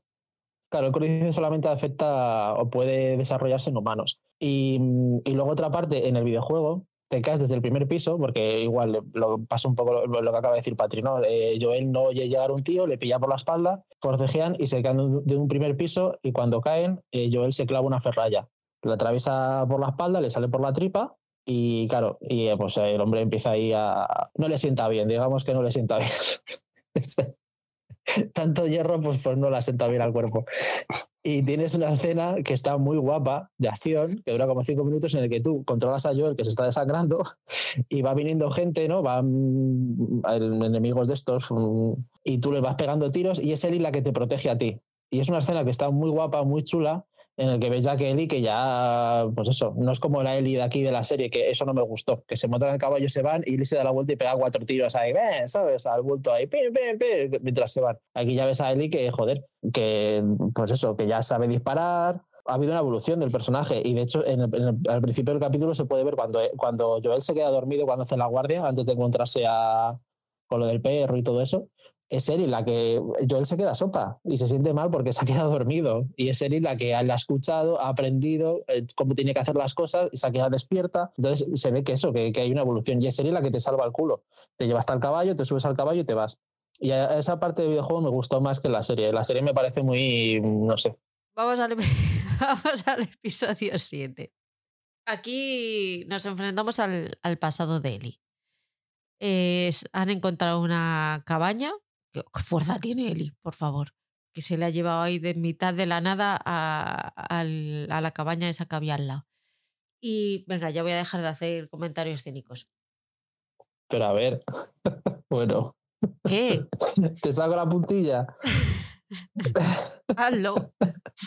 Porque tiene un caballo, ¿sabes? Y tú puedes enganchar a la gente un caballo que el caballo te lleve. Claro, pero hasta que engancharle al caballo, que ese, que ese señor es un peso muerto. Claro, pero bueno, pero como hacías en la dirigencia, así en el western, tú le enganchas de los pies al caballo, lo pasa que en vez de decir al caballo, venga, pumba, corre, reviéntale. No, pues le van andando despacito. No lo veo, pero bueno. Porque es tu padre. bueno, el caso es que en este episodio vamos a ver el, el pasado de Eli encontramos a, Joel en una cabaña, a Eli intentando salvarle. Él le dice que por favor que se vaya, que no tiene ninguna posibilidad de, de sobrevivir con él, que vuelva otra vez al poblado este con su hermano y que sea feliz y como ha perdido. Eso no se lo dice. Pero le dice que vuelva. Venga, ya paro. es que me sale solo. Y. ¿Tú, ¿Tú, qué serías visto? la alternativa. Siempre yo me hago la serie alternativa. A ver, el caso es que ella se, se, aleja de la habitación y empieza a revivir eh, su pasado. Y entonces nos retrotrae a ella con un Goldman corriendo por un polideportivo. No se llevaba muy bien con la buzona de, de clase. Se enfrenta a ella y pues va al despacho del director, que en este caso es, el es uno de los oficiales de Fedra. Eh, y tiene una conversación el que dice, mira, eres súper inteligente, pero así no vas a llegar a nada, vas a terminar siendo un soldado roso. Seguramente una persona como Bethany, que es la persona que se ha metido con ella, llega a ser tu jefe y lo vas a pasar muy mal. Tienes la opción de agachar la cabeza, aguantar el chaparrón y llegar a ser un oficial y te puedo asegurar que como oficial vas a vivir mucho mejor. El caso es que en esa conversación, esa conversación a ella le, le llega y la convence de que sí que tiene que cambiar su actitud para poder tener una vida medianamente apacible. Aquí tengo una pregunta en esto, porque claro, ella en un principio estaba en, en las oficinas, en el, lo que tuviera, o sea, las oficinas del gobierno en Fedra. Y luego al final del episodio, cuando está con Riley, le dice, yo sé que tú no, no, no sabes cuál es la sensación porque tú nunca has tenido familia, pero yo, aunque la tuve por poco tiempo, tuve una y quiero volver a sentir lo que es esa sensación. Entonces, en ningún momento vamos a saber nada de la familia de Eli, de su origen. Su familia era algo de, del gobierno, de Fedra, algo de eso, porque ella ya nació en la época dentro de la, de la infección y eso. Em, a ver, esto que voy a contar es lo único que se sabe de la madre de Eli y no es un spoiler porque para saberlo, bueno, es que claro, no sé si en un futuro luego, es que, es que es una pildorita muy pequeña, que es lo único que han dicho ellos que se sabe hasta ahora, ¿vale? Eh, todo este capítulo tiene que ver con el DLC del juego y con un cómic que sacaron que se llama American Dream. Y en ese cómic te cuentan la parte en la que Eli estuvo en el orfanato. Y en ese cómic también te cuentan que Marlene eh, conoció a la madre de Eli, que la madre de Eli se llamaba Anne y que la navaja que lleva Eli pertenecía a la madre de Eli. Y ya está, y no se sabe nada más. Entonces, si en un futuro meterán a la madre de Eli lo que sea, no tengo ni idea. Pero eso es lo único que se sabe a no ser que en la serie quieran aportar más información, que eso ya sería mm, información nueva. Y bueno, y, simplemente Rayleigh, cuando pasa cuando pasa el brote, eh, pues por lo, parece ser que lo que pasa es claro, o sea, por fechas, o sea, ya nació ya con el brote, porque estamos hablando de que Rayleigh nacería después de, o sea, los tres años después, tres años después de que naciera, de que, de que empezara el brote, porque tiene 17 años, porque sabemos que tiene 17 años, porque es cuando es la edad en la que te asignan un oficio en el orfanato. Tuvo una familia que le duró muy poco, no especifica cuánto tiempo le duró, pero imagínate que tuvo una familia hasta los 5, 6, 7 años en los que se infectaron o se los cargaron, y entonces es cuando la adopta, cuando, cuando entra al orfanato. Eso sería un poco lo que podemos sacar en claro por la información que tenemos. Pero entonces la madre de Eli era una, una luciérnaga, acabaron con los padres y la... Esto no, no estoy diciendo que sea, o sea, es lo que yo me imagino en mi cabeza. Acabaron con ellos y se quedaron con la niña. Claro, solamente se puede especular. Se puede especular, pero eh, Eli desde que nace ya está en el orfanato. O sea, ya es o eso es lo que eso es lo que nos dan a entender, ¿vale? Ella nunca ha tenido relación con los luciérnagas ni nada, simplemente que Marlene conocía a su madre. Se debió de quedar con la navaja de, de Eli y cuando la ve le da la navaja, pero ya está. Pero no, pero Eli siempre desde que ha nacido nunca ha tenido familia ni nada, ha ido directo, al orfanato. Pero es que eso es una cosa que es, todo especulación porque ellos nunca han dado más información. Viendo cómo lo están haciendo, supongo que eso, esa información, a lo mejor, bueno, es que tampoco, si no es relevante para la trama, a lo mejor no nos la dan. No es relevante, pero bueno, ya lo han hecho más veces a lo largo de la serie, que han querido aportar más contexto y lo han hecho bien, así que no sé, a ver qué pasa que mm, eh, como un detallito, cuando tira las llaves el oficial, el que está hablando con Eli, tira, tira sus llaves, las pone encima de la mesa y uno de los, uno de los llaveros que tiene tiene el logotipo de Naughty Dog, de la empresa que crea el videojuego. Que lo dejan ahí dos segunditos, pero bueno, lo ves. El caso es que Eli se va como una niña buena a su habitación le dicen que tiene que apagar la luz cuando está leyendo y ella apaga la luz y se mete en la cama. Y a mitad de la noche llega Rayleigh a su habitación, se cuela y le dice que llevaba tiempo desaparecida y le dice que es que se ha unido a, la, a los luciérnagas. La invita a pasar la, la, noche con ella, que tiene algo muy interesante que, que, enseñarle y tal, y la come la oreja y dice, oh, es que no, porque no sé qué. dice, ya, ya, sí, sé que al principio me vas a decir que no, pero luego me vas a decir que sí. Y Eli no se puede, no se puede negar y al final termina, termina saliendo con, con ella. En este episodio, aparte de conocer un poco el pasado de Eli, también conocemos un poco la relación entre Fedra, los luciérnagas y todo esto gracias a, a Rayleigh. ¿Qué os ha parecido, Paul?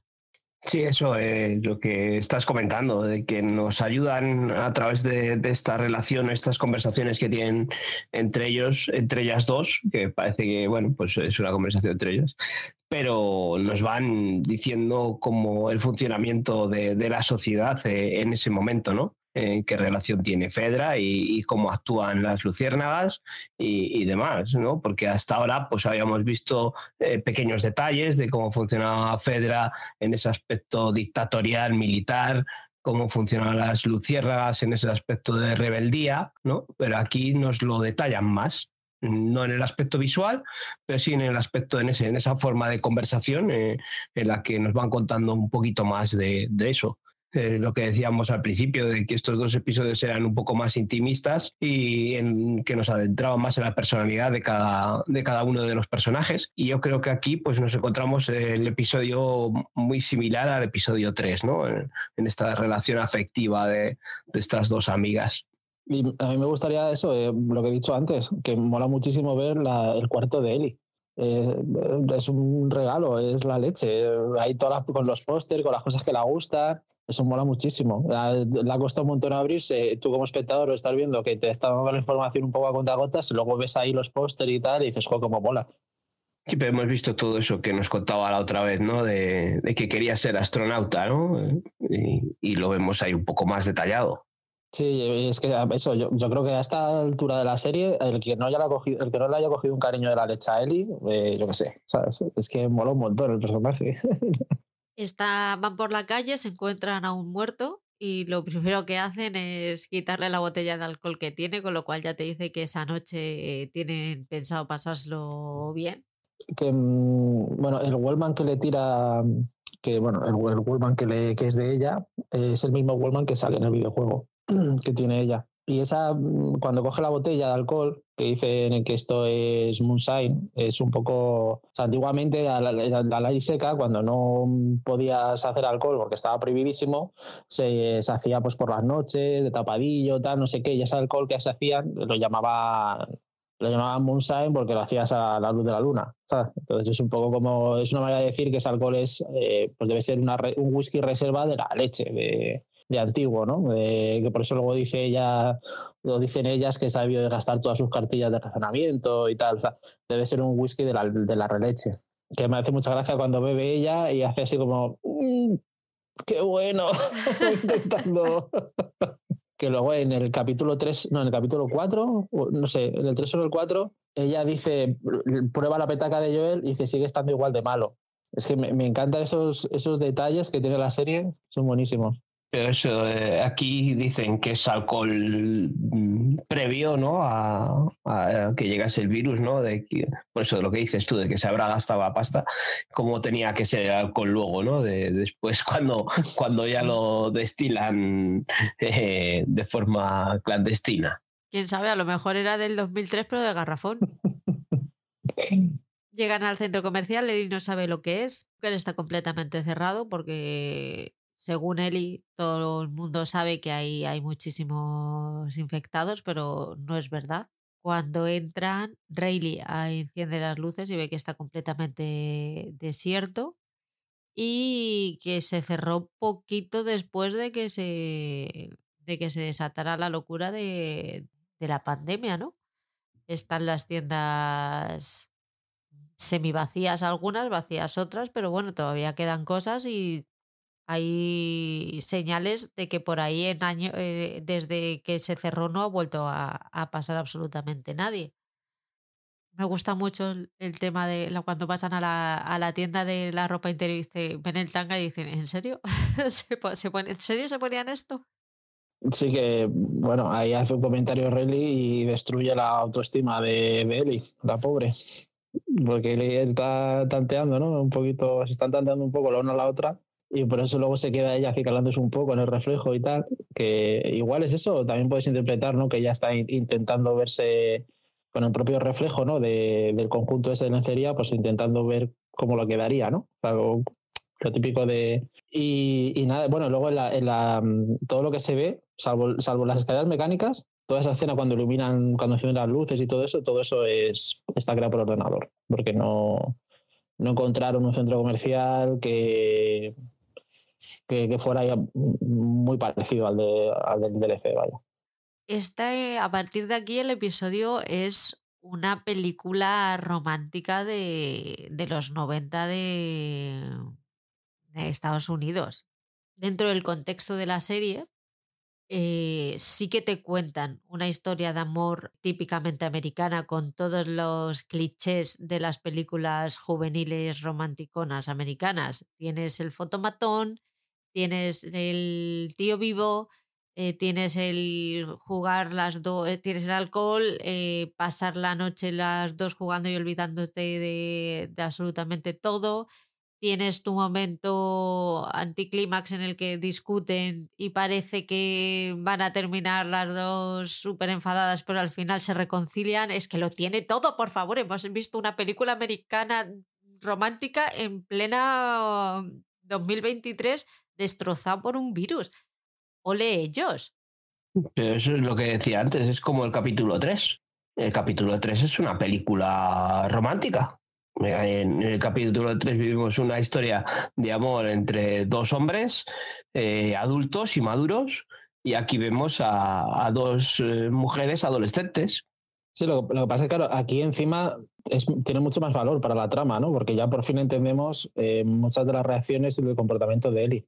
Y todo viene pues por esto, ¿no? La, Riley es la primera persona con la que llega a intimar y se abre y llega ¿no? a ese punto de intimidad y no ha vuelto a tener esa relación hasta que llega Joel. Eh, entonces, pues bueno, está, está guay, o sea, te da te da mucha información para que entiendas a los personajes. Y me gusta mucho, se vuelve a ver el cartel de, de la película esta de Down o Duard of the Wall o algo así, que es, es, se ha visto ya en varios capítulos y en el videojuego sale y nada, no te dan mucho más información, no te dan mucha más información al tema, pero es una crítica a, a Crepúsculo, a la saga Crepúsculo. y me gusta mucho que está diciendo eso, ¿no? De, del capítulo tal de la, del romantiquete de tal de los 90 y, y que te pongan también eso.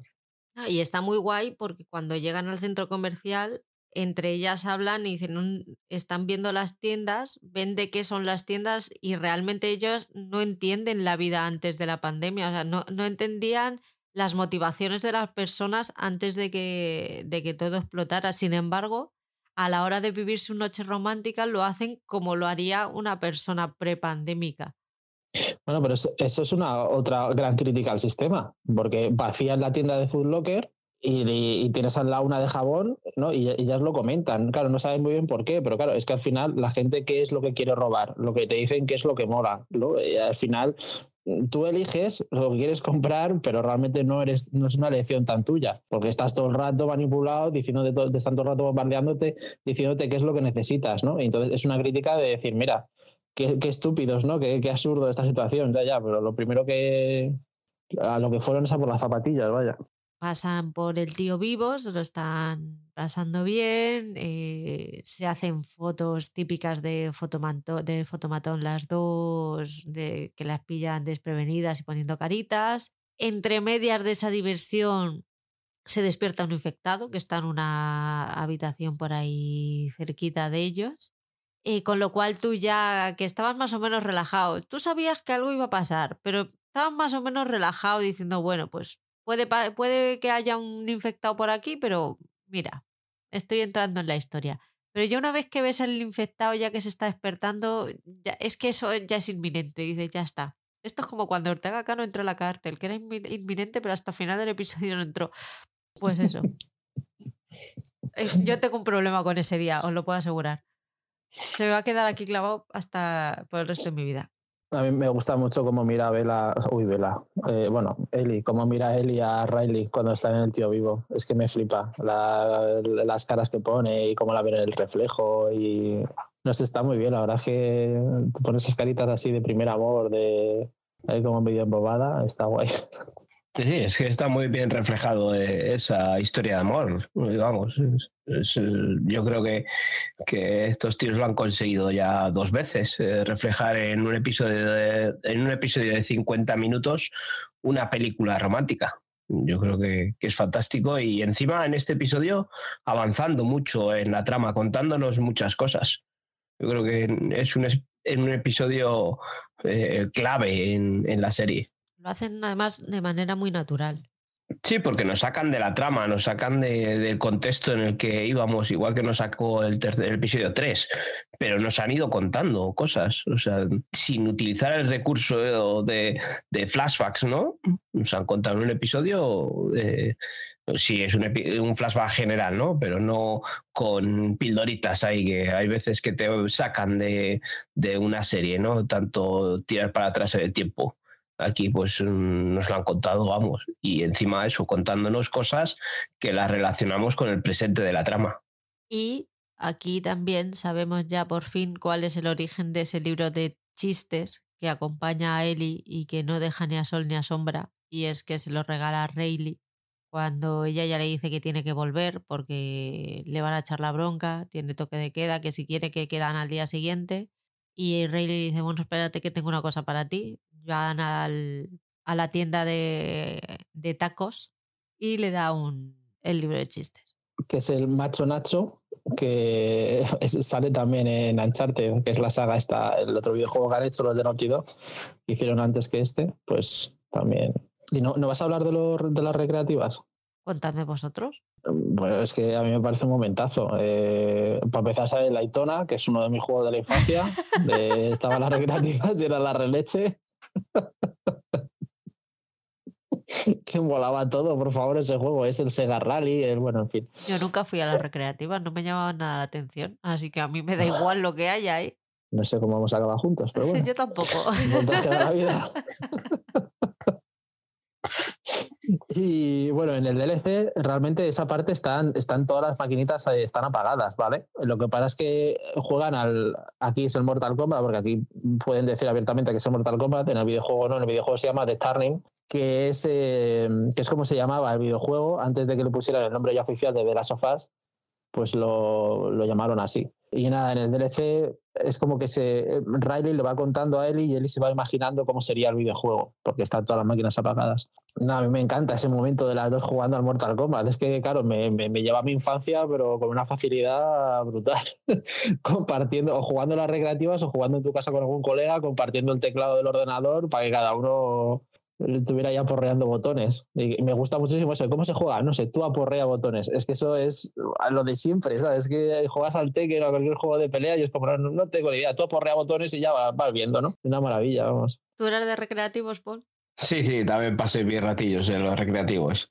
Y, es eso, eh, típico de que vamos a echar la partida a esto, ¿no? Y vamos a jugar, ¿no? Yo no sé, yo tampoco. ¿eh? Pipa, ¿qué paliza me has dado? Y bueno, igual he jugado alguna vez, ¿no? ella ya había estado alguna vez jugando y por eso juega con ventaja. Sí, sí, ya tiene callo. Que por cierto, en el capítulo 2 o 3, cuando ve la máquina de Mortal Kombat apagada, dice: Yo tenía una amiga que era muy buena a este juego. Y ahora ya sabemos que esa amiga era Riley. En este, a mí lo que me llama la atención en vez de las maquinitas es que aquí se ve claramente que ella lo tenía todo preparado desde hace tiempo porque cuando le dice no tenemos monedas para jugar dice espérate que esto ya lo tenía previsto va a la máquina de, de, cambio de monedas la abre y cogen un montón de monedas que se tiran que se quedan un montón al se caen un montón al suelo y eso mi TOC no lo, no lo permite. O sea, no, cógelas y cógelas bien, por favor. Pero, ¿qué es eso de que se caigan al suelo? ¿Ves? Yo, yo, no, yo no sobreviviría. Es que no. Que viene la horda, ¿no? Que vienen los infectados y tú, bueno, espera, espera, que esperen que estoy colocando aquí los euros. Están los billetes por el suelo, descolocados, los de un dólar por un lado, los de 10. ¿Qué desastre es ese? No puede ser. Tú eres capaz de poner a los infectados a colocar los billetes. Espérate un momento. ¿A quién vas a morder? Coloca y luego ya hablamos. Con esto es un desastre, no. Así no me muerdes. Yo así no me muero. O sea, si quieres que me muera, me dejas esto recogido antes. Cuando están en el macho taco, como coño se llame ese, macho nacho o como sea, eh, le, está, le da el, libro de chistes, eh, ya Eli se, emociona, la encanta, se cuentan unos cuantos chistes. Me gusta mucho porque no entienden lo que es programador o. No, pantallazo. Dice, ¿qué eso, ¿eso qué es?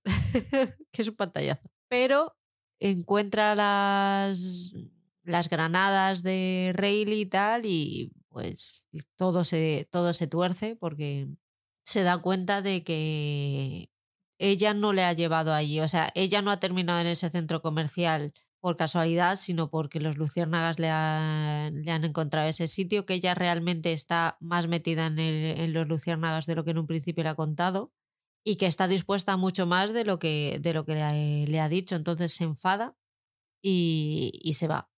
Pero como buena enamorada, se arrepiente y vuelve.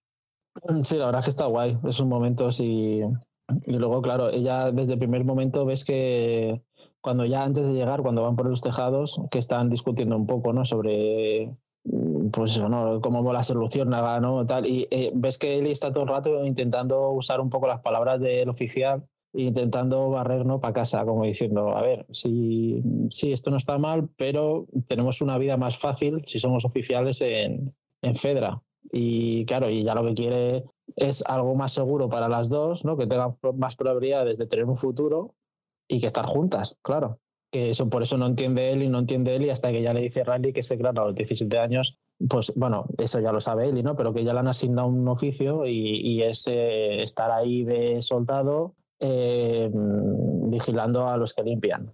Y es cuando él le dice mierda, ¿sabes? Como diciendo, joder, ahora entiendo y entiendo también que no tiene una solución tan sencilla. Eh, y entiendo que te quiera aspirar, porque es un futuro de mierda, claro. A, a él todavía le quedan dos años para llegar a ese momento, ¿no? Todavía pues, se puede, puede ir por el camino de, de ser un oficial, da tiempo. Cuando vuelve Eli, eh, se preocupa mucho porque escucha gritos y cuando llega se da cuenta de que es Rayleigh que ha puesto un muñecajo de estos de, de Halloween a, a chillar. Vuelven a hablar otra vez y ahí es cuando Rayleigh le dice que es que ella quiere luchar por tener un futuro, cuando tiene la conversación de que a ella ya le habían asignado el trabajo y que no, que no quería eso para el resto de su vida. Es cuando le dice que quiere, una, quiere volver a vivir la sensación de, de, tener una familia. Entonces hacen las paces y empiezan a bailar, se ponen las máscaras de... Que tú cuando se ponen las máscaras y dices, vamos a ver, vamos a ver que, que ahí pierdes visión. Pierdes visión y oído. Es que este va a ser el momento. Entonces se ponen a, bailar, a bailar y ahí es cuando ya llega el, el momento álgido de la película romántica y se besan. Y este ya es el principio del fin, porque entonces aparece el infectado las ataca y aunque consiguen matarle, las dos son arañadas por él. Y cuando terminan de cargarse al, al infectado, eh, Eli se ríe como una puñetera loca que ahí yo creo que sí que a lo mejor un poquito psicópata sí que es. Lo que pasa es que luego la veo sufrir por, eh, por Joel y digo, a ver, psicópata no porque le importa a la gente. O sea, le importa a la gente de verdad, con lo cual a lo mejor lo que tiene son rasgos psicopáticos, mi chica. Bueno, yo como si fuera psicóloga, ¿sabes? Claro, tú ya vas viendo rasgos psicopáticos, ¿no?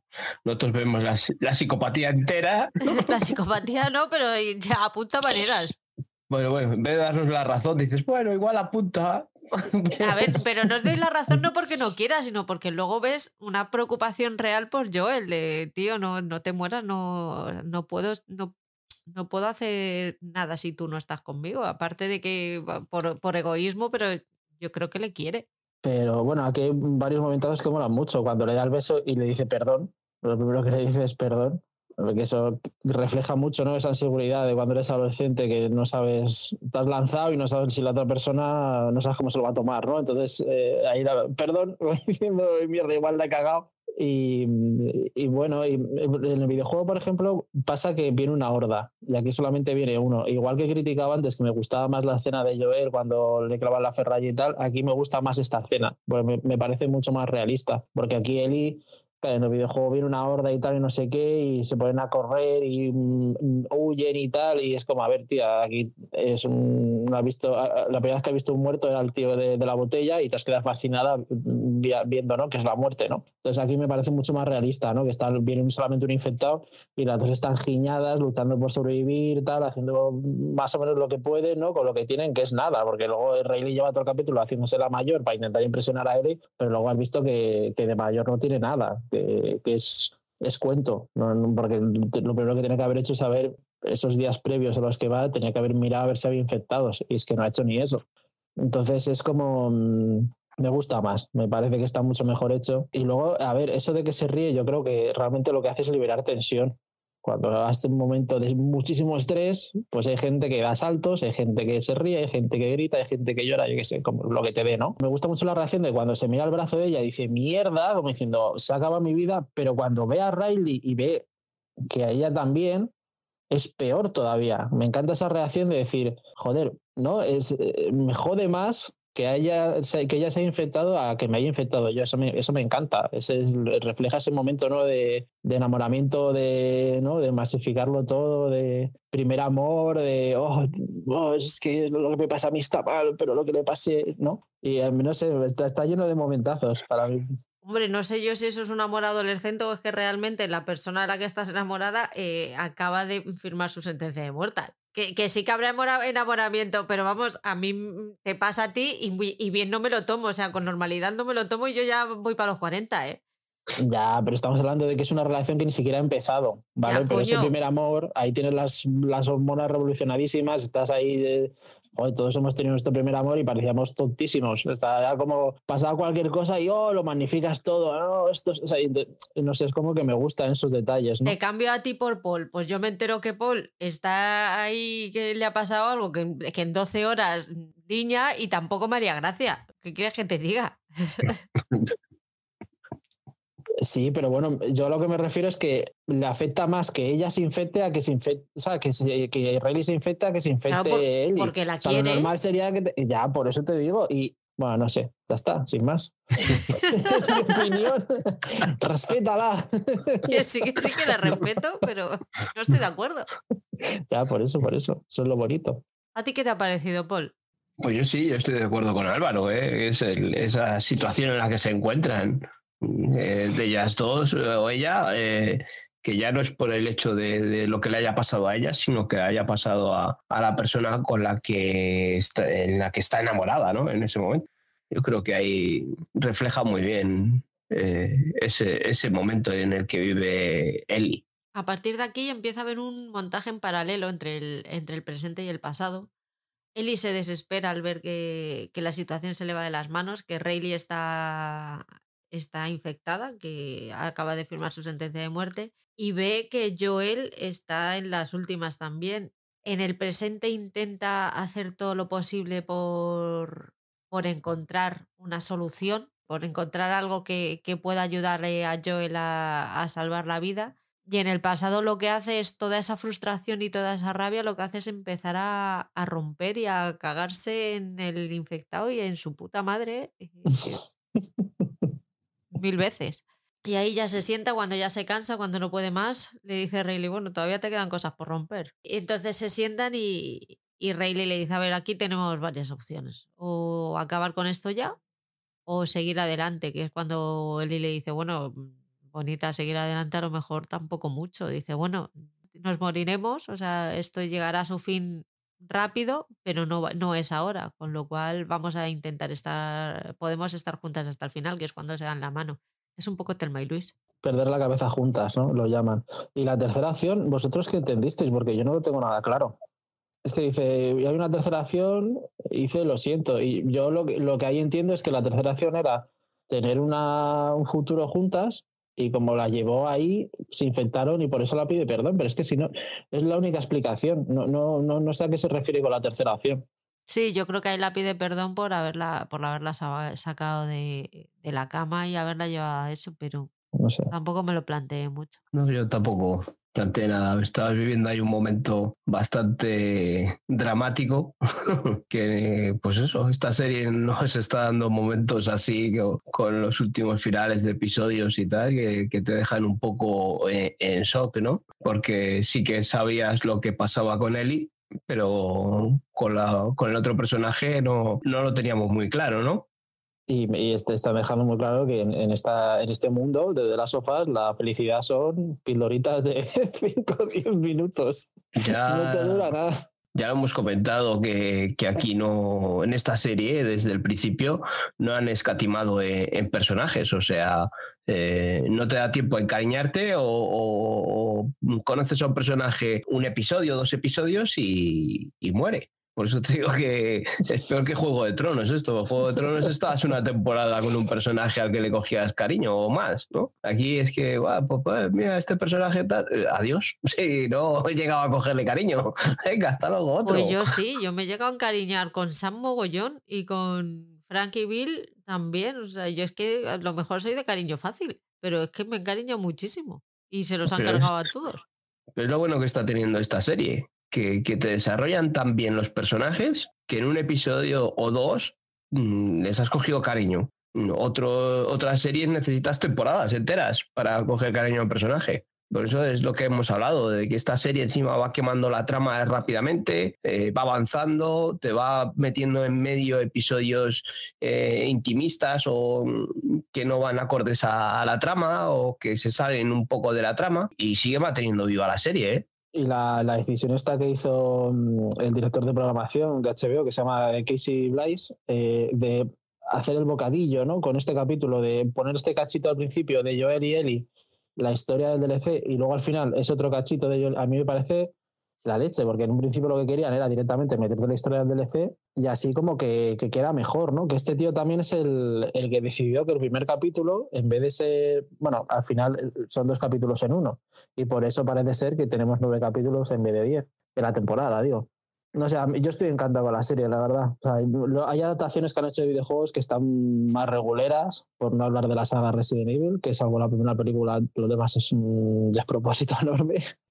Pero aquí, vamos, yo estoy encantado. Me parece que tiene un trabajazo todo el guion y bueno, los actores son la leche y no, sé, yo chapo. Pues como dices, hay que cerrar el bocadillo y volvemos al presente con Ellie que vuelve ahí junto a Joel. Ya ha conseguido lo que buscaba, que es una aguja y, e hilo, y empieza a coserle la herida para intentar salvarle. ¿Ves, Joel? Si no te hubieras quitado el puñetero bate, como las cosas no hubieran llegado a este punto.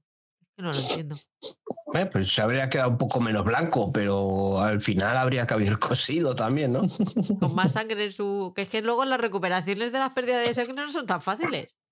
Bueno, pero ya nos ha contado Álvaro que con un poco de cita aislante y demás esto se soluciona rápido. Entonces un remiendo para adelante. Tres pegamento, ya verás que rápido terminamos. Pues eso, la está, le está salvando y es cuando ella le dice, lo sé, lo sé, sé que te está doliendo porque a él le duele, claro. Si, si le pinchas sangre. Salvo el hermano. El hermano es mala gente y seguro que ni, ni siente ni padece. Yo el hermano le tengo ahí en barbecho. A mí se no me la pega. No, no.